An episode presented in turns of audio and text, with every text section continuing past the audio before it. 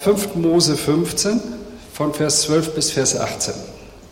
Ich habe heute keine Folien, müsste also ganz auf das Hören eingestellt sein. Wenn sich dein Bruder, ein Hebräer oder eine Hebräerin, dir verkauft oder verkauft wird, so soll er dir sechs Jahre dienen, im siebten Jahr sollst du ihn als frei entlassen. Und wenn du ihn freigibst, sollst du ihn nicht mit leeren Händen von dir gehen lassen, sondern du sollst ihm aufladen von deinen Schafen, von deiner Tenne, von deiner Kälte, von das du gibst von dem, womit dich der Herr dein Gott gesegnet hat. Und sollst daran denken, dass auch du Knecht warst in Ägyptenland und der Herr dein Gott dich erlöst hat. Darum gebiete ich dir solches heute. Wird er aber zu dir sprechen, ich will nicht fortgehen von dir, denn ich habe dich und dein Haus lieb, weil ihm wohl bei dir ist, so nimm einen Friemen und durchbohre ihm sein Ohr an dem Pfosten der Tür und lass ihn für immer dein Knecht sein. Mit deiner Magd sollst du ebenso tun. Und lass dir es nicht schwerfallen, dass du ihn freilässt, denn er hat dir sechs Jahre wie zwei Tagelöhner gedient. So wird der Herr dein Gott dich segnen in allem, was du tust. Amen. Ein eigenartiger Text. Ein Text, der irgendwas mit Sklavenhandel zu tun hat und man fragt sich, was hat das eigentlich mit uns heute zu tun? Wenn wir ins Neue Testament schauen, dann stellen wir fest, dass es heißt da, wir sind Diener Jesu Christi, ein Diener aber des Herrn. Und eigentlich steht an der Stelle immer das Wort Doulos und Doulos heißt Sklave, also ein Sklave des Herrn. Es ist jetzt nicht so negativ belegt, wie wir das so abgespeichert haben.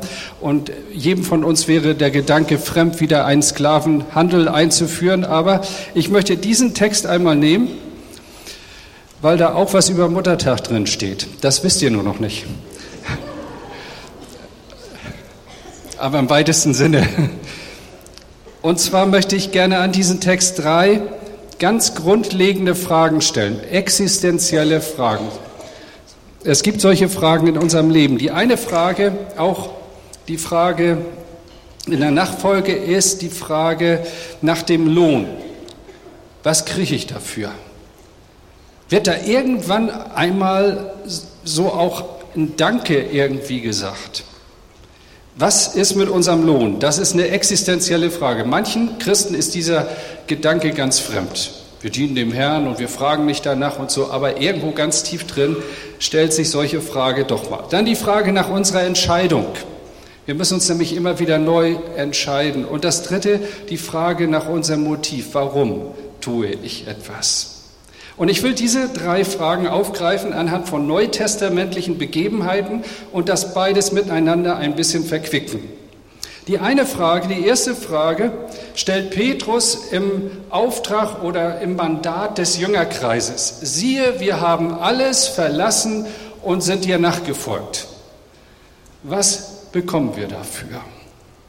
Was bringt es eigentlich? Was kommt eigentlich dabei raus, dass wir Jesus nachfolgen, dass wir ihm dienen? Für was eigentlich? Und die Geschichte, die sich daran äh, rumrankt sozusagen oder die Auslöser dafür ist, ist, da kommt ein reicher Jüngling, sagt die Bibel, Luthertext, ein reicher junger Mann zu Jesus. Und ich versuche das mal in unsere Situation hier heute Morgen so einzubetten. Ich weiß gar nicht, ob der Kassierer da ist. Ist der Matthias da? Der ist heute nicht da. Okay. Aber du kannst das mitnehmen für ihn, weil da, da ist auch ein Kassiereraspekt drin. Also, da kommt ein reicher Mann.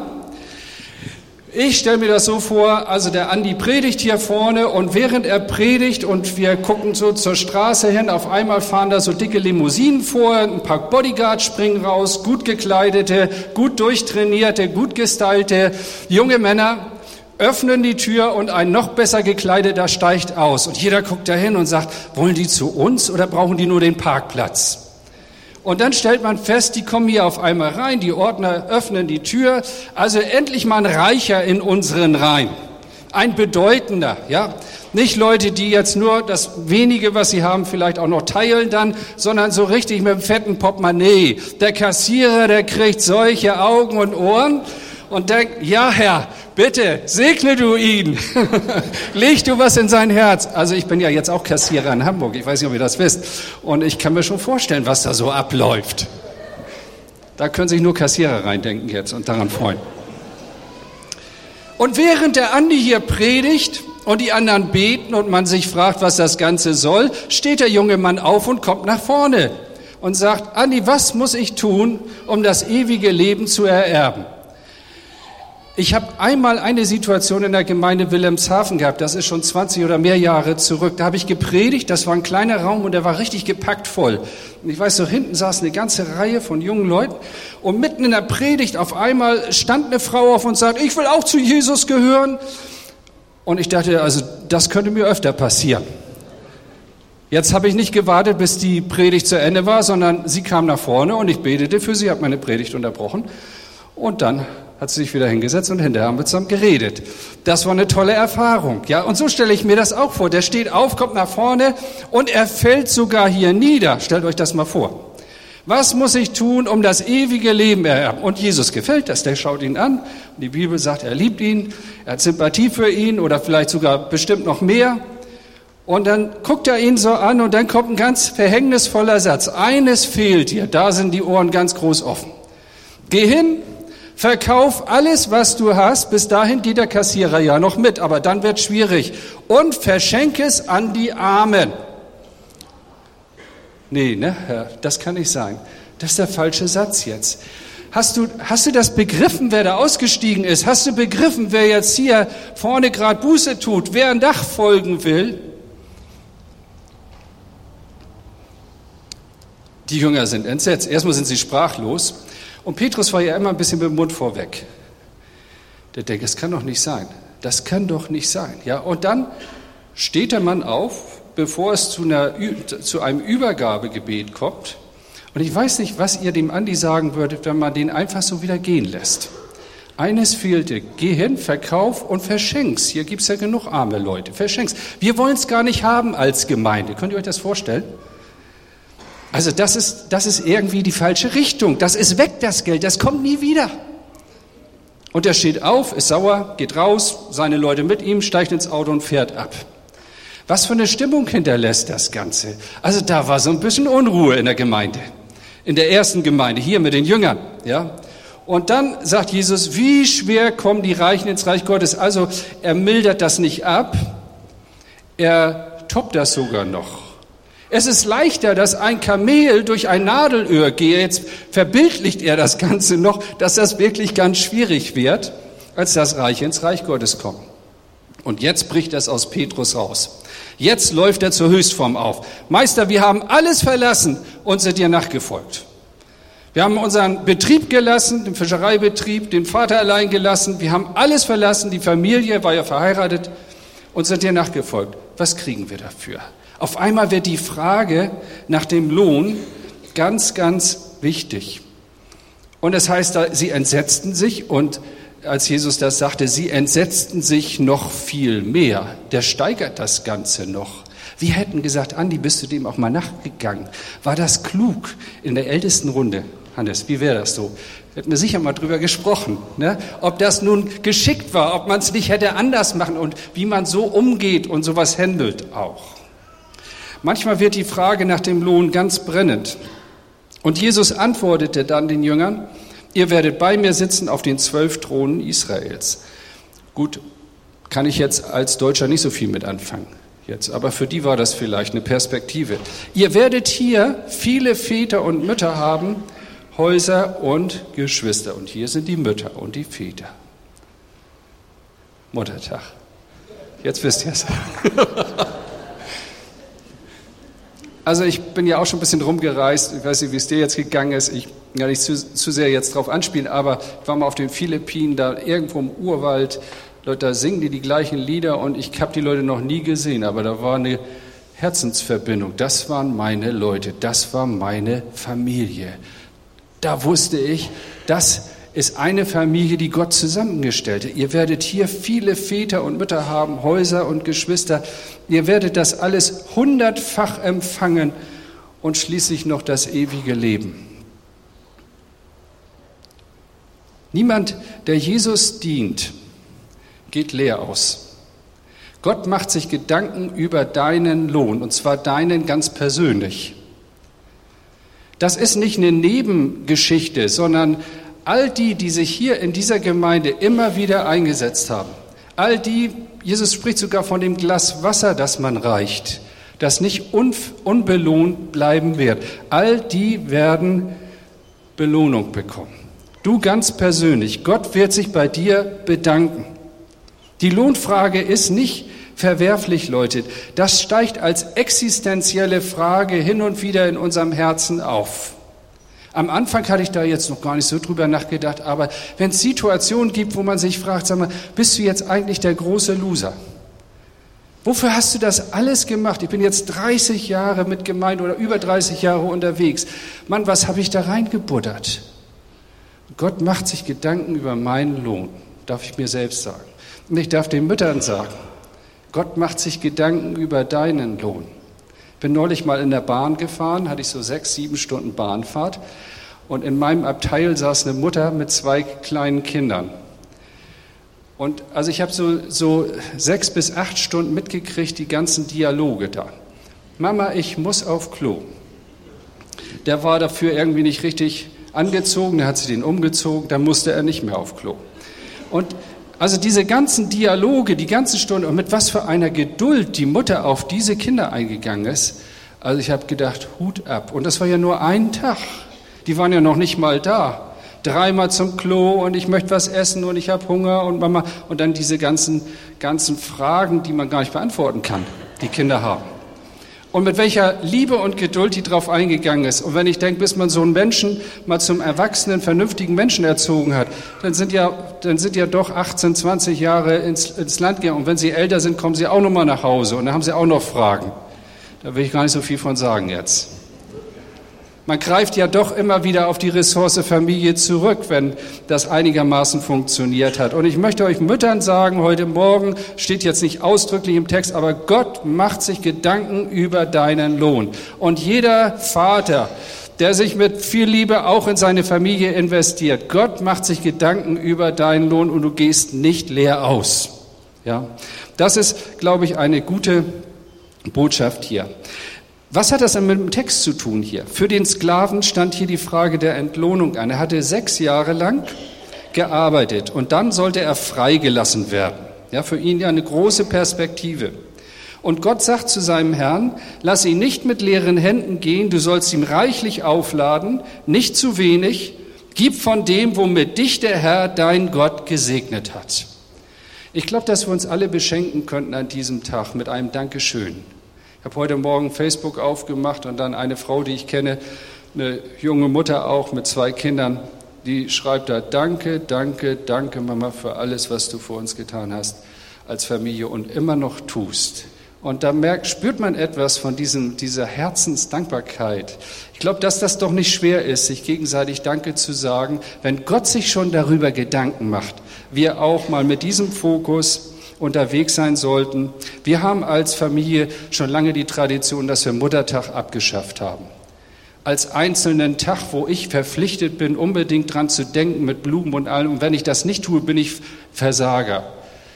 Ich überrasche meine Frau mal so zwischendrin. Das ist schon so ein Antimodell geworden. Lieber eine Woche nach Muttertag einen Blumenstrauß kaufen, als jetzt irgendeinen gesetzten Tag, wo das so, wie soll man sagen, ja, auch erwartet wird irgendwie.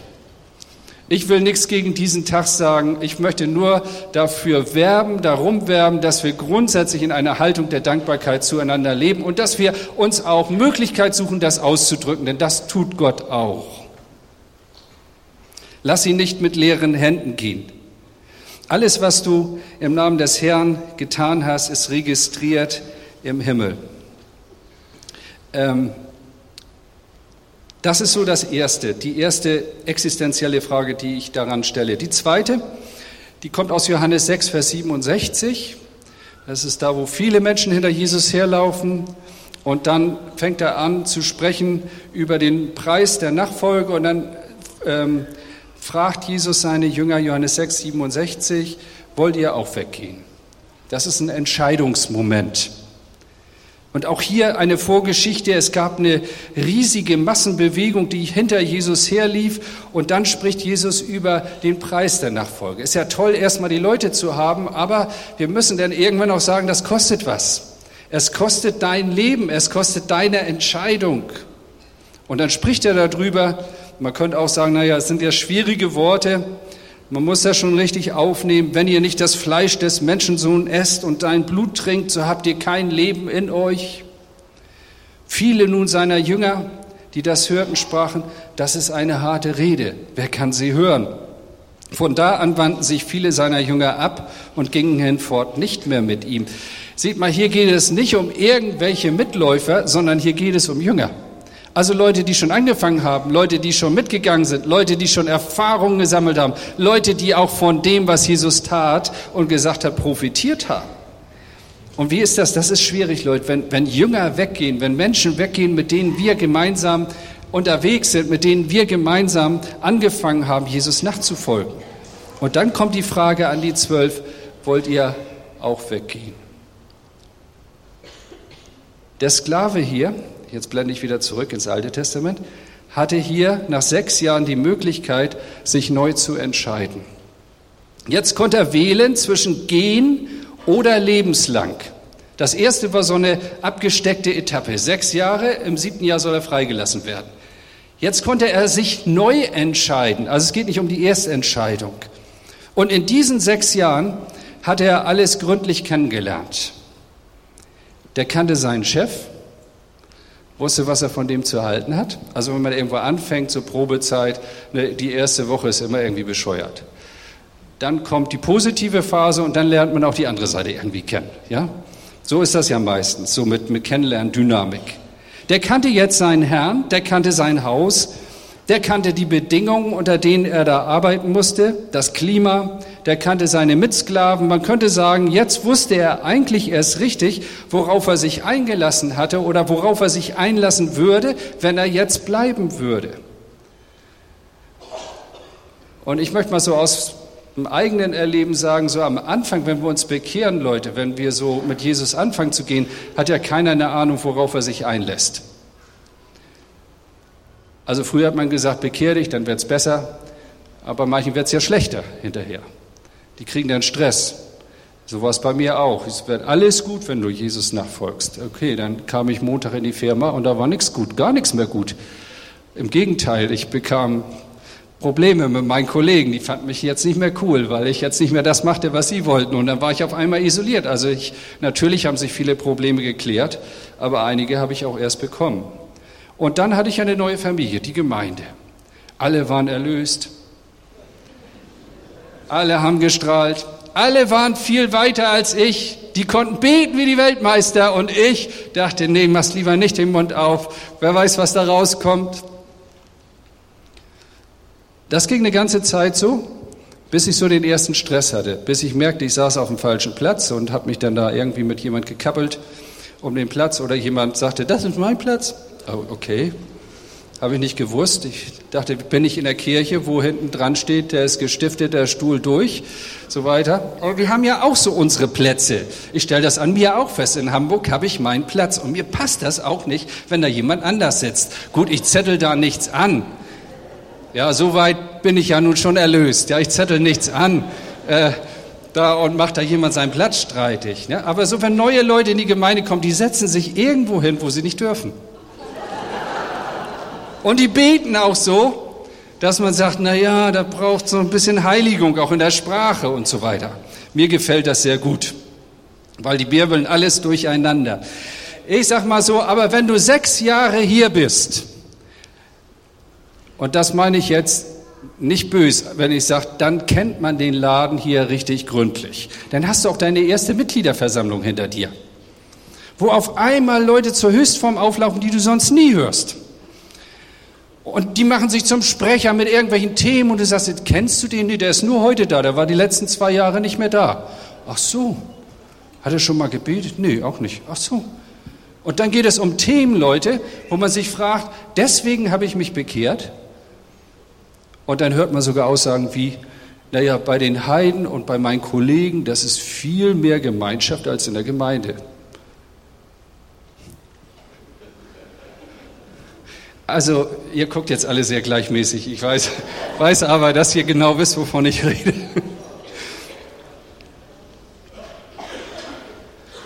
Nach sechs Jahren kennt man das Haus, man kennt die Leitung, man kennt die Gruppen, man kennt die Stühle, man kennt den Geruch, man kennt die Kultur, man weiß, was man darf und was man nicht darf. Das ist so. Und wenn du nach sechs Jahren an so einem Entscheidungsmoment, wo sowas aufbricht, neu die Möglichkeit hast, dann musst du dich neu bekehren. Spätestens dann, wenn einer so jüngerschaftsmäßig dich an die Grenze bringt, dann musst du dich neu bekehren. Warum bin ich denn hier? Warum mache ich das eigentlich mit? Mensch, da stellt jemand hier was Schönes hin und denkt, das habe ich gut gemacht. Und dann kommt einer und quakt drum, die Farben passen gar nicht. Und dann denkst du, wieso mache ich das eigentlich? Das ist nur eine Kleinigkeit jetzt. Es gibt ja auch wesentlich schwerwiegendere Dinge. Wenn es so richtig zur Sache geht, dann stehst du da und denkst, was soll das alles? Und dann muss man sich neu, ich sage mal nicht im theologischen Sinne, aber im, im praktischen Sinne, muss man sich nochmal neu bekehren. Dann muss man nämlich sagen, Herr, ich habe eine Beziehung zu dir und das andere verstehe ich jetzt nicht. Das lasse ich mal so stehen. Ja? Wenn man alles übersehen kann und weiß, worauf man sich einlässt. Und ich, ich sag mal, ich habe mich schon mehr als zweimal bekehrt. Ich habe mich schon tausendmal bekehrt, neu bekehrt. Vor vielen Jahren in einer Gemeinde, wo ich auch Mitglied war, da hat der Pastor dann einen Ehebruch begangen und dann die Gemeinde war durchgeschüttelt und das war dramatisch, der, auch der Vertrauensverlust. Und dann kam einer der jungen Leute zu mir und sagt, Hartmut, ich habe mein Dennoch schon entschieden. Das klingt mir immer noch im Ohr. Ich habe mein Dennoch, ich bleib. Ich habe ja nicht mit dem Pastor einen Bund gemacht. Ich habe ja nicht mit irgendjemand hier in der Gemeinde einen Bund gemacht. Ich bin ja nicht hier, weil ich hier jetzt, sage ich mal, nur den Zehnten zahlen muss und keine Mitgliederbeiträge. Ich bin hier, weil Jesus mich persönlich gerufen hat und ich Ja gesagt habe zu ihm. Und wenn ich an solche Momente komme, dann müssen wir alle, irgendwann kommt dieser Punkt, alle irgendwie für uns entscheiden, dennoch bleibe ich stets bei dir. Ich habe meine Beziehung zu dir, ja. Es gibt so Momente, wo wir das nicht verstehen und dann muss man sich neu bekehren. Petrus und die Jünger kannten ihren Herrn jetzt schon recht gut. Die waren mit ihm unterwegs. Jetzt wussten sie, er befriedigt nicht nur unsere Bedürfnisse, sondern er fordert auch etwas von uns. Und das ist hier ausgedrückt mit, wer nicht mein Fleisch isst und mein Blut trinkt, das ist ja sicher kein Kannibalismus, sondern das heißt Jesus aufnehmen, persönlich ins Leben aufnehmen. Ja? Das Kreuz, Veränderung im Leben, all das, das kostet etwas.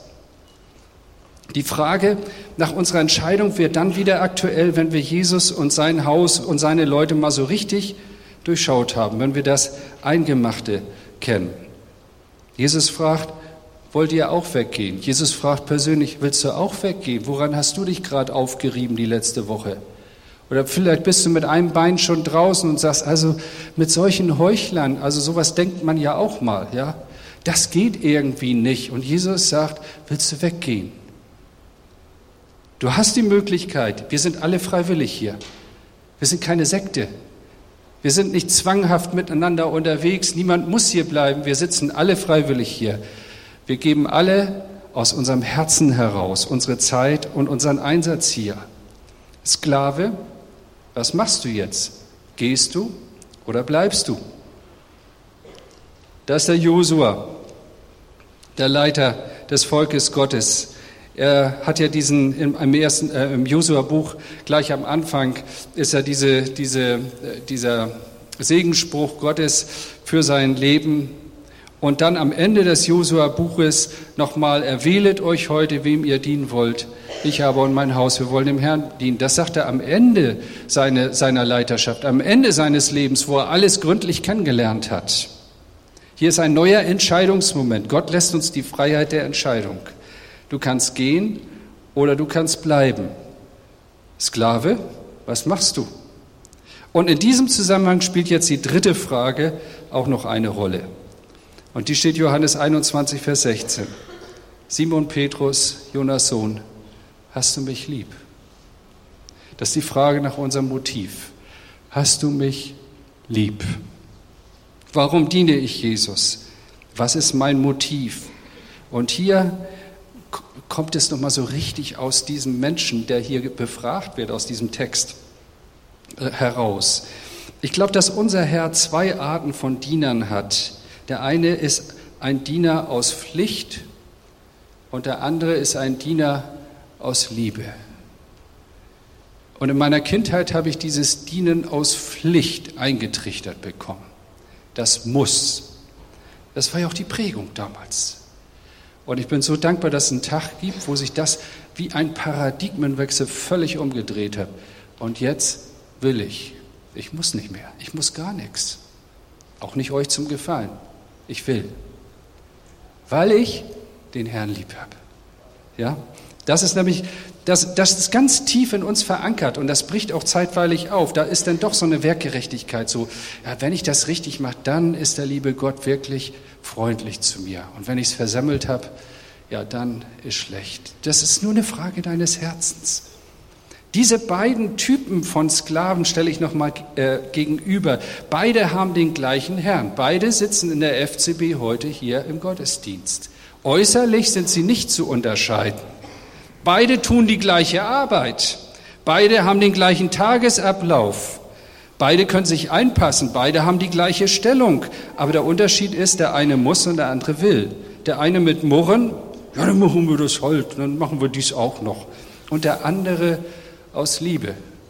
Mache ich gerne. Weiß nicht, ob euch aufgefallen ist, in Restaurants, das ist richtig so, auch von, von also früher war das nicht so, ist mir jedenfalls nicht aufgefallen.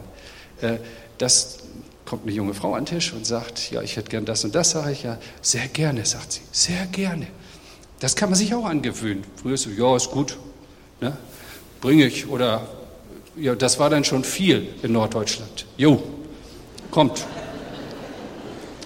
Aber wenn dich einer anstrahlt und sagt, mache ich sehr gerne, da steckt doch was anderes dahinter. Ja? Der eine arbeitet nur, wenn der Meister anwesend ist, und der andere arbeitet auch in seiner Abwesenheit. Man, wisst ihr, manche Kinder Gottes wachen erst auf, wenn sie das Gefühl haben, oh, jetzt ist der Herr hier, jetzt muss ich aber, jetzt muss ich zusammenreißen. Und wenn sie dieses Gefühl nicht haben, der Gegenwart Gottes, das ist ja nicht immer so spürbar nahe. Wir lieben das alle, wenn der Herr da ist, wenn, so wie du das auch heute Morgen gesagt hast, wenn seine Gegenwart da ist, wenn man das spüren und empfinden kann. Hat mir jetzt einer erzählt, die war in den USA in einer Gemeinde, war die Präsenz Gottes so stark. Ja, dann, dann, dann wachen wir alle auf und dann sind wir alle dabei. Aber wenn, wenn das mal nicht da ist, wenn der Herr nicht mit im Boot ist, wenn er da oben auf dem Berg ist irgendwo und für uns betet, aber ihn aus dem Blick verloren haben, was dann? Ich habe einen Kollegen gehabt, ich habe in einer Tischlereiwerkstatt gearbeitet, einige Jahre. Das war eine kleine Firma und der Chef fuhr dann weg. Und dann hat sich mein Kollege dann auf die Hobelbank gesetzt, sich eine Zigarette angesteckt und gesagt, so Meister weg, Knoll, jetzt hörst du auf zu arbeiten. Und ich war ja nun der Lehrling da, ja. Und wenn der dann mit seinem VW Passat wieder auf den Hoch kam, dann wurde er ganz geschäftig auf einmal, oh, der Chef kommt zurück, jetzt müssen wir wieder, na, und dann hat er da getan, als wenn er gearbeitet hätte. Also manchmal ist es auch im Geistlichen so. Manche sind nur zu gebrauchen, wenn sie wirklich immer so dieses Gefühl der Nähe Gottes haben. Aber was, wenn das mal entzogen wird? Was, wenn der Herr einfach mal seine spürbarere Nähe nicht so offenbart? Dann sage ich, bin ich trotzdem da. Warum dienen wir unserem Herrn Jesus? Jetzt hört mal Vers 16. Wird er aber zu dir sprechen? Also ich liebe diese Worte, sind angemarkert bei mir in der Bibel. Wird er aber zu dir sprechen? Ich will nicht fortgehen, denn ich habe dich und dein Haus lieb. Mir ist wohl bei dir. Ach, das ist doch toll. Das hört man gerne, sowas. Da spürt man förmlich auch das Herz. Dieser Knecht liebte seinen Herrn und aus Liebe wollte er einfach bei ihm bleiben.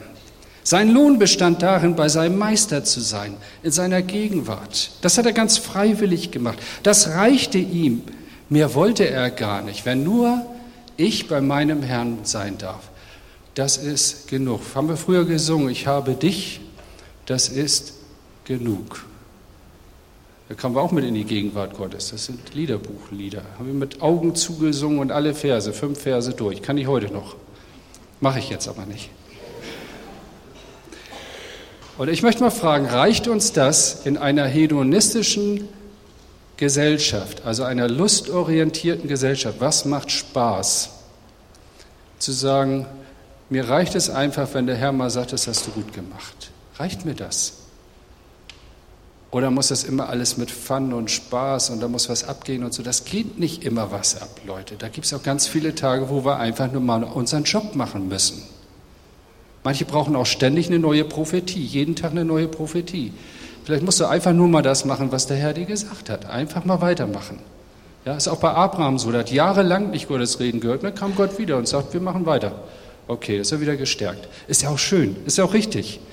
Aber reicht mir so ein Satz? Ich glaube, dass es in jeder Gemeinde so beide Arten von Gotteskindern gibt. Der eine muss, es ist Pflicht. Meine Frau zu mir sagte, ich habe Gott die Treue geschworen und dabei bleibe ich, oh, dachte ich, das ist nicht so attraktiv irgendwie. Das ist so wirklich so, die steht unter Dampf. So viele Jahre diene ich dir, du hast mir nie einen Ochsen geschlachtet. Wisst das ist eine Fehlhaltung. Das will Gott gar nicht. Entspann doch, genieß doch. Kannst du den Ochsen schlachten, der Herr ist heute für dich da. Und der andere ist ein Sklave aus Liebe, der will. Der will unbedingt bleiben. Herr, wohin sollen wir denn gehen? Du hast doch Worte des ewigen Lebens. Und es ist interessant, er sagt, ich habe dich und dein Haus lieb. Also das darf man heute ja auch nicht mehr sagen. Also viele haben Jesus lieb, aber mit der Gemeinde wollen sie nichts zu tun haben. Das geht nicht. Das wäre genauso, als wenn ich zu meiner Frau sage, also wenn ich mal so Christus das Haupt und wir der Leib, ne? wenn ich zu meiner Frau sage, Schatz, weißt du, so bis zum Hals, bis zur Gurgel finde ich dich super. Also das finde ich super. Aber alles, was da drunter ist, so das Stativ, wo der Kopf drauf sitzt, da kann ich nichts mit anfangen. Ich, da wär, würde meine Frau mich in die Wüste schicken. Und da hätte sie sogar recht. Ja? Da wäre es mit der Sympathie vorbei. Wir kriegen es nur im Paket, wir kriegen es nur zusammen, mit Haut und Haaren, ganz. Ich liebe dich. Ich liebe Christus, heißt, ich liebe seine Gemeinde. Und irgendwie machen mir die Leute Angst, die lieben nur noch den Herrn. Aber mit der Gemeinde, mit Bodenpersonal können sie nichts anfangen. Das heißt jetzt, Neudeutsch, ebenso Christsein ohne Mitgliedschaft. Und das kann man ja definieren, wie man jetzt Zugehörigkeit definiert, aber äh, du kannst, du kannst nicht allein Christ sein, das geht gar nicht. Das geht nur insgesamt, ganzheitlich. Und dann gibt es auch die anderen, die lieben nur das Haus. Die haben keine persönliche Beziehung zu Christus, die die, die kommen gerne und die nehmen das Programm gerne mit und die Ausflüge und das Grillen und das Singen und die Gemeinde ist toll, aber auch nur so lange, wie eben sowas läuft. Und wenn das eben nicht mehr läuft, dann fehlt diese persönliche Christusbeziehung. Wo stehen wir da, Leute? Sehen wir das ganzheitlich? Was machst du jetzt? Ich habe dich und dein Haus lieb, mir ist wohl bei dir.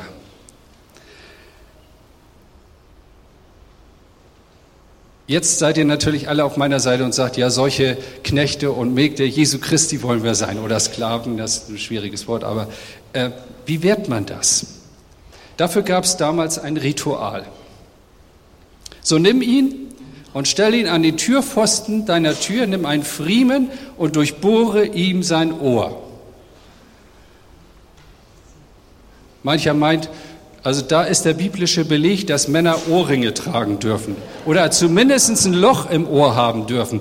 Aber das habe ich jetzt nicht so gemeint. Was ist ein Friem? Ein Friem ist ein Schusterwerkzeug, mit dem man so Leder durchstanzt hat, um dann nachher praktisch dann das so durch die Öse durchzuziehen und zu befestigen. Also ein, zwei, drei Millimeter großes Loch im Ohr. Der Türpfosten, jetzt müsst ihr euch die Prozedur mal vorstellen, das ist ja nicht so einfach. Also nimmt man das Ohrläppchen, da muss jetzt jemand das Ohrläppchen an den Pfosten legen und dann nimmt der Meister, der Chef, sein Friem und sein Hammer und dann geht's los. Ja, das geht ja heute viel eleganter, das kann man ja beim Friseur nebenbei machen lassen. Da wird ein Loch ins Ohr gestanzt. Das heißt, der Meister fügte ihm Schmerzen zu.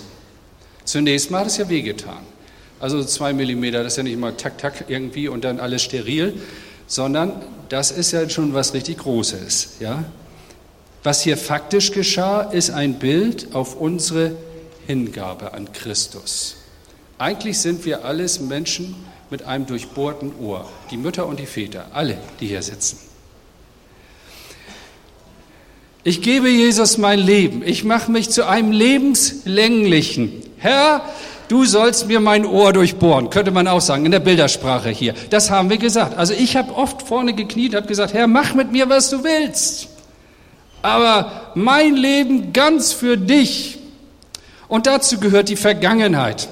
Also Vergangenheit Jesus zu geben, ist nicht schwierig, oder? Das ist meistens ja Murks gelaufen und man ist froh, wenn man die los ist und wenn das begradigt ist und einer sagt, deine Sünden sind dir vergeben. Oh, meine Vergangenheit, Haken, Haken hinter. Die bringen wir gerne zu Jesus. Das heute ist auch kein Problem, weil heute ist schnell vorbei, 24 Stunden. Gottesdienst haben wir auch schon fast hinter uns. Also das ist nicht so schwer. Aber jetzt, die ganze Zukunft, mein ganzes Leben gebe ich dir. Haben wir heute gesungen, schon wieder gesungen. Singen wir jeden Sonntag. Mein ganzes Leben gebe ich dir. Du bist Herr. Du regierst. Mein Herz, all mein Sein, meine Gedanken, jeder Tag meines Lebens, alles will ich dir geben. Das ist genau das, was dieser Sklave hier sozusagen in dem Bild, das hier die Bibel malt, tut. Was für eine Verschwendung. Mein ganzes Leben Jesus geben. Was für eine Verschwendung. Jeden Tag. Ich kenne viele solcher Leute, die haben gesagt, Herr, nimm mein Leben, egal was du machst mit mir, du sollst es haben. Früher hat man vom radikalen Christentum gesprochen, ja, und dieser Radikalität der Hingabe auch. Und aus Liebe hält der Mann die Schmerzen, aus. Liebe ist bereit, sich festzulegen. Wir sind in dem Sinne lebenslänglich. So sei er dein Sklave, heißt es hier Vers 17, lebenslang. Wir haben früher auf Jugendfreizeiten am Lagerfeuer in Schweden Lieder gesungen wie Ich bin entschieden zu folgen Jesus niemals zurück. Und wenn niemand mit mir geht, doch will ich folgen niemals zurück. Leute, das sind keine romantischen Lieder, die man am Lagerfeuer singt, wo irgendwie eine Gänsehaut den Rücken runterläuft sondern das ist wirklich ein Verschenken deines Lebens an Christus. Ja? Das ist kein Lagerfeuerlied. Das nimmt Gott auch ernst. Liebe ist bereit, sich zu entscheiden. Also nochmal die Frage, warum bist du hier? Was ist dein Motiv? Ich wandle mal den IKEA-Werbespruch ab und sage, musst du noch oder willst du schon? Und ein letzter Gedanke. Wer sich aus Liebe zu Jesus so an dem Türpfosten seines Hauses, das ist ja die Gemeinde, das Ohr durchbohren lässt, der hinterlässt auch wirklich unauslöschbare Eindrücke im Hause Gottes. Das sind die Leute, die wirklich was Bleibendes hinterlassen. Dann, ihr müsst euch noch mal das Bild vorstellen. Also das Ohrläppchen wird auf den Türpfosten gelegt. Das ist ja alles aus Aluminium hier, da kann man ja nichts machen da. Sonst hätte ich euch das noch mal gezeigt, den Michi gebeten, dass... Okay, er lässt also das Ohrläppchen da auf den Türpfosten legen. Der Meister nimmt den Friemen, diesen Spitzbohrer, er nimmt den Hammer und er durchschlägt das Ohrläppchen. Was passiert? Zunächst mal dringt er durch das Ohrläppchen und hinterlässt da sozusagen dieses Loch. Aber es dringt auch noch weiter, und zwar in den Türpfosten des Hauses Gottes hinein. Und immer wenn dieser Sklave den Raum betritt und wieder rausgeht, dann weiß er, da hast du mal gestanden. Da hast du mal gekniet. Da hast du mal gesagt, Herr, mein Leben für dich. Ich, es gibt so Momente, es gibt Orte, wo ich hinkomme, wo ich weiß, da hast du mal gekniet, Hartmut, und da hast du Jesus dein ganzes Leben verschenkt, geschenkt. Das, das bedeutet etwas. Wie viele Löcher und Abdrücke sind wohl in den geistlichen Türpfosten dieser Gemeinde über 70 Jahre geschlagen worden? Wie viele Rituale einer lebenslangen Hingabe konnte der Herr hier schon durchführen. Kennt ihr solche Leute mit einem Loch im Ohr? Denken wir mal an den Gemeindetürpfosten, auch wenn wir kein Jubiläum haben heute. Wer hat da bereits gestanden von euch, der letzten Generation, die schon gar nicht mehr da ist? Wer hat geliebt? Wer hat geprägt? Wer hat Bleibendes in deinem Leben hinterlassen? Ausnahmslos Leute, die Hingabe vorgelebt haben, die mit ihrem Herzen gesagt haben, Herr, mein Leben für dich ganz. Und das ist die Aufforderung. Wie lautet deine Aufgabe? Wie lautet deine Antwort? Wird er aber zu dir sprechen, ich will nicht fortgehen von dir, denn ich habe dich und dein Haus lieb, mir, mir ist wohl bei dir. So nimm einen Friemen und durchbohre ihm sein Ohr an dem Pfosten der Tür und lass ihn für immer dein Knecht sein. Mit deiner Magd sollst du es ebenso tun. Musst du noch oder willst du schon? Wollen wir beten zusammen? Halleluja. Wollen wir mal so, jeder für sich, diese Predigt nochmal so durch das Herz und durch den Sinn gehen lassen? Jetzt geht es nicht um deinen Nachbarn, sondern es geht um dich, um deine Haltung. Gott macht sich Gedanken um deinen Lohn. Er möchte Danke sagen. Er möchte sagen, dass er das nicht außen vor lässt, sondern alles, was du für ihn getan hast, in seinem Namen getan hast, das, dafür wird er dich belohnen. Gott macht sich aber auch Gedanken um deine Hingabe, deine Herzenshaltung. Warum tust du etwas? Warum bist du hier? Warum dienst du mit? Und da ist die Aufforderung des Herrn, tu es doch aus Liebe, aus Liebe zu mir. Und die Aufforderung, willst du nicht dein ganzes Leben in die Hand von Jesus legen und sagen, Herr, mir ist wohl bei dir, wohin soll ich denn gehen? Du hast Worte des ewigen Lebens. Wollen wir so einen ganz kurzen Moment persönlich diese Gedanken nochmal auch im Gebet persönlich vor Gott bringen. Nicht jetzt laut beten, sondern jeder für sich persönlich das nochmal so bewerten. Halleluja.